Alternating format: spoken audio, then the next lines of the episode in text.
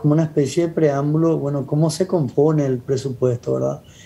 Eh, y, cómo es la elaboración y este proceso, que en verdad es bastante complejo ya que tiene un componente técnico o económico muy importante y por otro lado tiene un componente eh, también muy político, ¿verdad?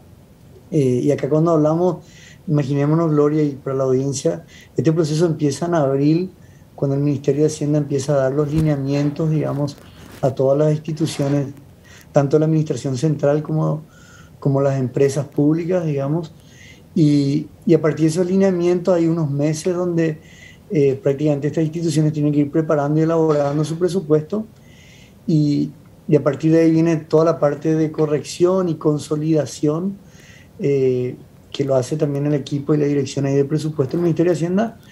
Y ahí a partir de ahí, eh, como fecha tope, digamos, el 1 de septiembre para presentar al Congreso, que en general, digamos, hay, bueno, digamos, siempre suele estar una comisión bicameral que estudia y, a partir de ahí pasa a, digamos, las dos cámaras. Y ahí también, como siempre, pueden surgir modificaciones donde eh, en diciembre tiene que ser de nuevo eh, llevada al Ejecutivo para que éste pueda eh, autorizar esta ley de presupuesto. ¿verdad? Que como sabemos, por ejemplo, hubieron casos, como recuerdo el 2017, cuando cuando, cuando el Ejecutivo vetó, por ejemplo, el presupuesto del año 2017. Histórico. Eh, pero este año también, Alfredo, hay que, hay que recordar. Alfredo, hay que puntualizar nomás a la audiencia. Pero eh, ahí hay, un componente, digamos, político no menor. Eh, y, por eso es, digamos así, bastante complejo y es bastante importante que la ciudadanía entienda también los elementos que están ahí y, y qué importante también es estar detrás de, de, esto que, que, en estos momentos se encuentra ya en el Congreso. ¿no? Alfredo, justamente sobre eso quiero hacerte una puntualización.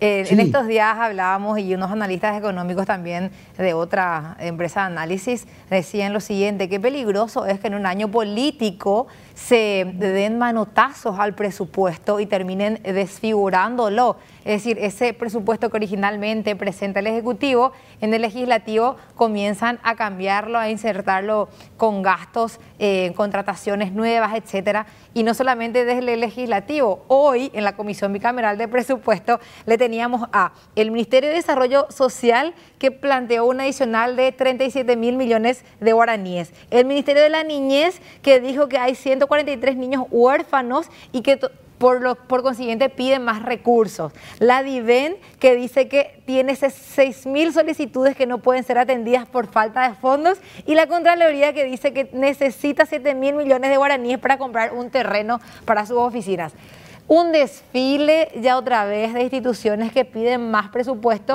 del que se les asigna. Como cada año, es una historia y repetida. te das cuenta cómo, cómo, empieza el proceso, como te digo, primero es un lobby, digamos así, con el Ministerio de Hacienda, si sale genial y si no, pasa al segundo parte que es el lobby en el Parlamento, digamos. Pero hay que también destacar que, que bueno, son, son, este sería el cuarto año de, de tres años bastante difíciles. Eh, eh, como sabemos, el 2019 fue un año bastante complicado para la economía y el 2020 que desconfiguró totalmente. Pero eso que vos mencionás es súper es, importante porque en general, eh, bueno, en años electorales, digamos, la política suele, digamos, aflojar el, lo que es el gasto fiscal y, y, eso obviamente puede dañar de manera muy seria la salud, digamos, eh, justamente fiscal del Estado. Y ahí eso que vos mencionar, a nosotros nos parece, por ejemplo, algo muy importante nosotros sabemos que con la pandemia la deuda se incrementó de manera exponencial y por eso que hay, hay, hay en el presupuesto, por ejemplo, hay indicadores, por decir uno, ¿verdad?